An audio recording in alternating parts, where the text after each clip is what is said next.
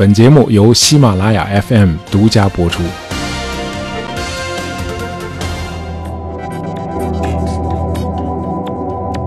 呃，一九六七年二月的一天，有个日本老头来到东京新宿的一家书店，啊，买了一本最新版的《日本历史》第二十五卷。他看到书里有“台儿庄之败仗”这样一条目录。很好奇，他就仔细的读了一下。呃，读完之后，他感到非常的气愤，啊，因为这老头拒不承认这本史书里关于1938年4月初日军在台儿庄被击退这个说法。按照他的观点，攻入台儿庄的日本陆军第十师团赖谷支队，当时是在做所谓的战略转进，啊，就是有序的脱离战场，是自己走的，不是被打走的。呃，据说在这个老头的一再奔走和呼吁下，啊，这本史书的作者后来在后面的版本里啊做了相关的删节和修改。呃，直到今天，除了学界啊，日本的官方也认同这个老头的观点。呃，比如日本防卫省第一战史研究室的室长庄司润一郎就指出，啊，台儿庄本来就不是日军要攻略的对象，因此取得了一定战果之后，就要回到原来的任务上。而原来的任务是在徐州集结，因此日军就离开了台儿庄。呃，日本史学界普遍接受这个观点，是因为那老头是台儿庄作战的一位亲历者，他叫赤柴八重藏，是日本陆军第十师团第十联队的连队长啊，相当于团长。呃，但是亲历者讲出来的就一定是真相吗？啊，作为连队长，赤柴八重藏真的能看到整个战役的全局吗？他的描述又有多少是主观因素呢？台儿庄会战到底发生了什么呢？中方和日方的叙述到底哪个更接近真相呢？好，我们今天就试着来破一下这个案子。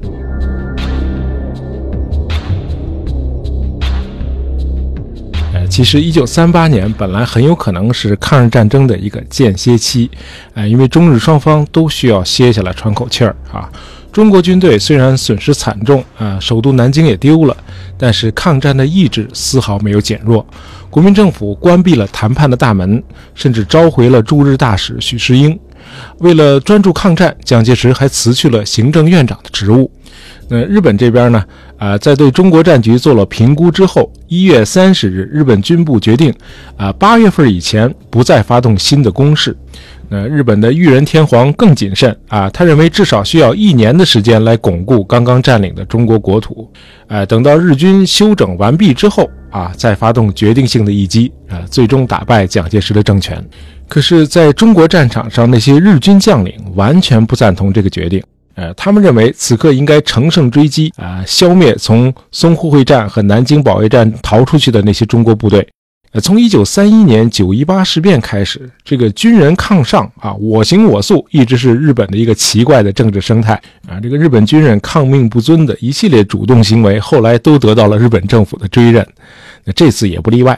哎，那就接着打吧。呃，为了把中国南北两个战场连接起来，日军决定以南京和济南为基地，从南北两端沿津浦铁路。夹击徐州啊，消灭华东的所有中国部队，哎，因此徐州是这个新的战役的关键。那徐州为什么这么重要呢？啊，因为它是个交通枢纽，呃，两条铁路大动脉津浦线和陇海线在徐州交汇。呃，津浦线呢是从南京到天津，啊，是南北向的；陇海线呢是东西向，从兰州到连云港。那按照这个计划啊，日军的第十三师团率先攻入安徽，准备一路北上啊，试图与华北的日军形成夹击之势。可打到淮河的南岸的时候啊，遭到中国多股部队的顽强抵抗啊，日军几乎动弹不得。这个时候是一九三八年的三月初啊，日本南北夹击战略在此刻其实就已经破产了。这样呢？呃，李宗仁将军领导的中国第五战区就可以专心对付来自北方的日军了。哎，这就是后来的台儿庄会战。哎，不是说徐州吗？怎么又台儿庄了？哎，这个台儿庄呢是徐州的北大门啊，这是个古城，啊，城南呢紧挨着京杭大运河，因为正好地处这个运河的中心点，因此在唐朝的时候，这个台儿庄就借助运河发展起来了。哎，这个地方的古城墙也非常的坚固。呃，当然，守卫这个台儿庄的城池呢，仅仅是这个会战的最后阶段。呃，会战的序幕是台儿庄的东北方向的临沂。庞炳勋和张自忠两支部队在这个方向和日军的第五师团缠斗了一个多月，有效地牵制了这支日本精锐部队，也给日本人很大的杀伤，当然自己的损失也非常惨重。好，那这个日军第五师团既然在临沂一线被死死地拖住，那么东西两面夹击中国军队的计划也破产了。那这样呢，李长官就可以专注地应对西北方向来犯的日本第十师团了。不过，这个第十师团一点也不比那个第五师团好对付。呃，第十师团是日本十七个常备师团之一啊，和那个第五师团一样。呃，这是个日本现代化陆军的样板师团啊，战斗力非常的强。呃，第十师团是沿着津浦路从河北一路南下的，那么一路上是所向披靡啊，以至于越来越骄横啊，根本就没把中国军队放在眼里。因此，到了三月下旬和四月初，啊，进攻藤县和台儿庄的时候，他师团的本队都没有来，哎，和电影里表现的不太一样啊。这个矶谷廉介师团长从来没有去过台儿庄啊。呃，他是组建了一个由赖谷起少将率领的所谓赖谷支队啊，一共大概是八千多日军，呃，由第十联队和第六十三联队组成，其中第十联队还欠着一个大队啊，少一个大队，哎，就是说从步兵建制来看，还不到两个团，那不到俩团怎么能凑出八千多人呢？哎，因为还有各种其他的兵种。哎，抗战初期，日本军队呃战斗力比中国军队强，就是因为他的兵种全。哎，他打的是现代化战争啊。这个赖谷支队除了这个步兵之外，还包括各类的炮兵啊，野战炮、山炮都有，还有这个通讯兵和工兵部队。呃，还带了一所野战医院。哎，最重要的还没说呢，它还有两个轻型坦克中队，啊，就是那种啊九四型超轻型坦克。大概三米长啊，一米六宽啊，和今天那个 普通私家车差不多大小，但是就是高一点啊。啊，全车是三吨多重。呃，这种坦克在二战欧洲战场根本就不能算坦克，但是在中国战场很厉害啊，可以耍耍威风。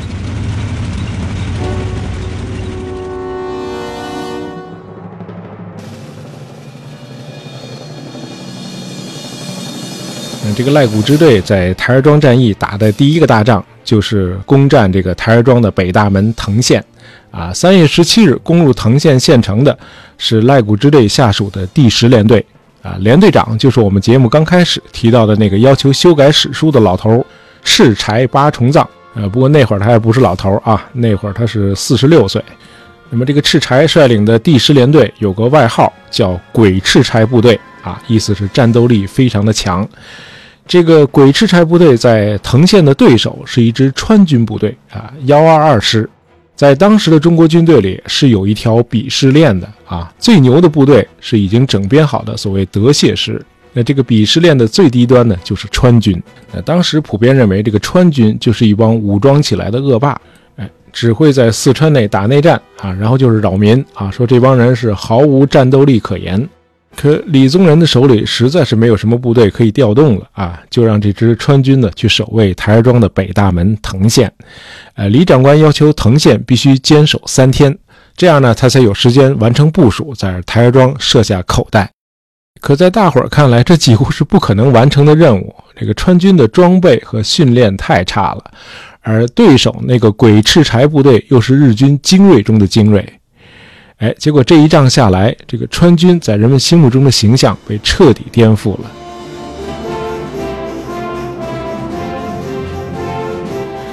呃，王明章师长率领的幺二二师真的守了三天多，全师上下三千多人，从师长王明章到伙夫全部战死，日本人一个俘虏都没有抓到。哎，藤县保卫战极其的悲壮。那么它最大的意义呢，是为国军第五战区在台儿庄部署赢得了时间，另外呢，也给日军一定的杀伤。呃，日本第十联队的战报说啊，藤县攻击战中，呃，日军伤亡失踪一共一百四十八人，呃，这个数字真的很难让人相信啊，不可能这么少。呃，当然，因为中方没有相关的统计，那我们就只能存疑啊，没有证据去驳倒它。不过有个有趣的小插曲啊，第十联队啊，就是这个鬼赤柴部队，在日本的驻地是冈山市。呃，藤县战斗结束后，有不少日军阵亡士兵的家属跑到连队长赤柴八重藏的家，啊，往里边扔石头以泄私愤。好，我们接着叙述。呃，十八号，日军赖谷支队攻陷藤县之后啊，当晚呢又攻占了临城，沿着津浦线啊继续南下。二十号攻占韩庄，从这儿呢，他们就想直接杀奔徐州。哎，结果呢就遭到了郑洞国率领的五十二军第二师的阻击。哎，不过这一点呢，倒是印证了日本防卫省战史研究室的那位学者庄司润一郎的说法啊，台儿庄并不是日军要攻略的对象，他们的目标是徐州。那么战斗最后之所以能够在台儿庄爆发，是因为中国军队且战且退，把这个赖谷支队引向台儿庄的。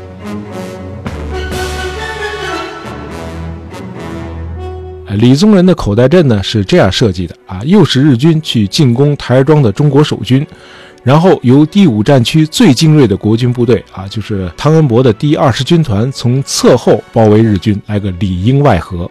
呃，这个台儿庄作战的具体过程呢，我们就不谈了啊，大家从这个影视作品中已经了解很多了。我们要介绍的细节，主要是围绕节目一开始提到的那个问题，就是日本人是战败逃走，还是主动离开。那这个整个作战呢，是从三月二十四号一直持续到四月七号。那么到了三月三十号，台儿庄四分之三的城区都已经落入日军之手，呃，守城的八千多中国守军也打得只剩下一千人左右了。和藤县一样，呃，守卫台儿庄的三十一师也不是中央军，啊，是西北军的一支部队。呃，三十一师的师长池丰成是一位既勇猛又有韬略的虎将。呃，战役进行到四月三号，池峰城已经下定了必死的决心，他命令炸掉南门口通往这个运河南岸的浮桥，就是说台儿庄很可能再现藤县那样的结局，就是守军全军覆没。哎，结果第二天这个战局就出现了一百八十度的逆转，呃，汤恩伯的第二十军团终于出现在日军的侧后了。导致日军赖谷支队在一天内从完全的主动突然陷入了被动。呃，汤恩伯的迟到是因为远在临沂的日本第五师团也派出了一支部队，呃，就是所谓的坂本支队啊，他们是前往台儿庄支援这个赖谷支队的。这样呢，这个汤恩伯就不得不先与这个临沂来的这股日军缠斗啊，因此就来得很晚。这其实是非常险的啊，因为如果再晚一点，赤峰城的部队有可能就崩溃了。那里应外合夹击日军的计划就破产了，对吧？好，那么到了六月凌晨，中国军队开始转入全面反攻。呃，汤恩伯的第二十军团下属的四个师全都是德械师，那火力当然远远的强于第五战区的那些杂牌军了。呃，可能有不少朋友听过我们的第五十七期节目啊，呃，中德的第一次蜜月。哎，在那期节目里，我们介绍了这个德械师。那么这些部队都是由德国顾问啊训练整编啊，使用的也都是德国武器。那么在台儿庄会战中，德国武器确实发挥了威力啊。日军赖谷支队带来的那些九四型轻型坦克中有三十辆被中国军队使用的德式反坦克炮摧毁了。那么在整个抗战八年中啊，还没有哪次战役一天就摧毁过这么多的日军坦克。呃，这种德国反坦克炮叫 Pak 三十六啊，这是个缩写，德文叫 Panzerabwehrkanone sechsunddreißig 啊。这种炮使用的是穿甲弹啊，口径是三十七毫米。一九四二年以前也是纳粹德军的标配反坦克炮。嗯，到了抗战后期，这个中印缅战区的参谋长史迪威将军曾经说过啊，如果有好的装备和训练，中国军队不逊于世界上任何一个国家的武装力量。好，我们再回到台儿庄。那么到了六号晚上，日军的赖谷支队做出了突围的决定，他们留下了大量的辎重和武器，其中包括三十一门炮、十一辆装甲车和九百多挺机关枪。啊，这分明是狼狈逃走嘛！啊，哎，怎么看也不像是赤柴八重藏所说的那个从容的战略转进啊。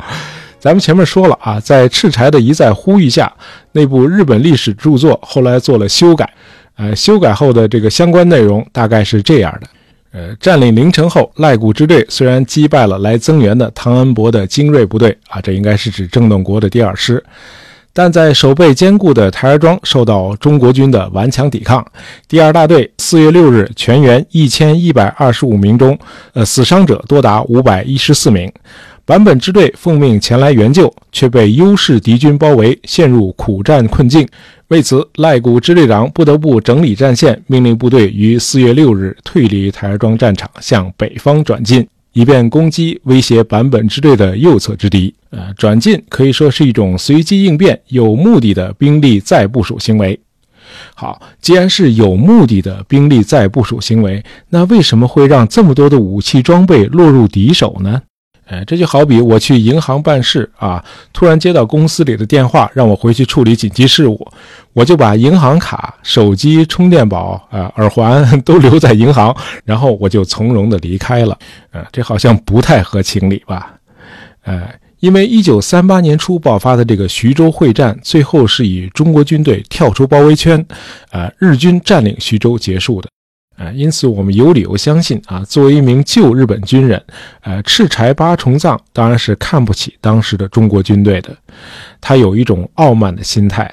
那么他认为日本是徐州会战的胜利一方，而台儿庄作战仅仅是徐州会战的一个插曲，当然是个令人不快的插曲。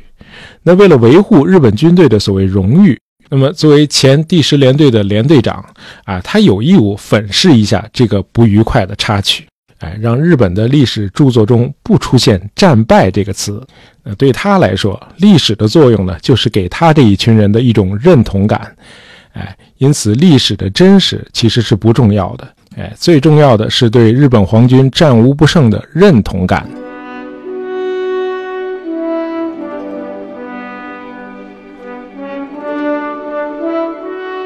从这件事儿我们可以看出，这个历史研究其实是一件非常困难的工作啊，会面临各种意想不到的挑战。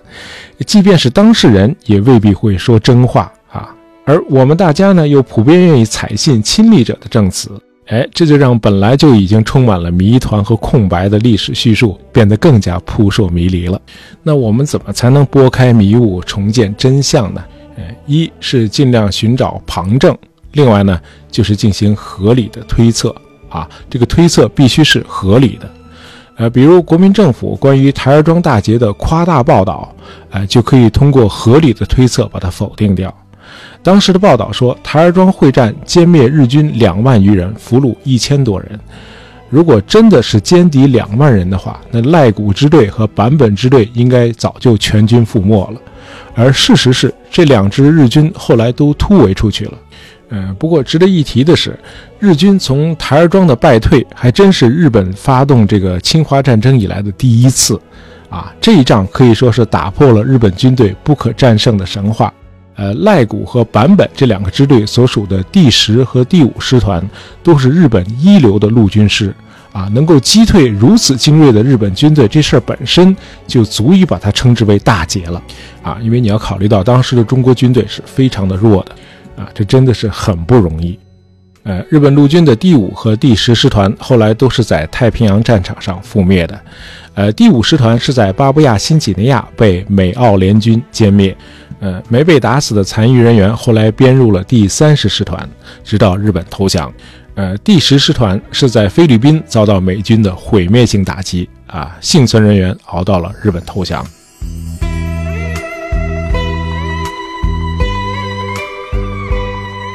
好，我们今天简单聊了一下台儿庄会战啊。本期节目是由我们的一位听友，呃，他的网名实在是太长了，我没法读，呃，他两次留言提出要聊一下台儿庄会战啊，希望你能够喜欢这期节目，呃，喜欢大爷杂货铺的朋友，别忘了订阅我们的专辑，这样就不会错过我们的新节目了，也别忘了在朋友圈分享一下我们的节目。好，感谢大家收听，咱们下期再见。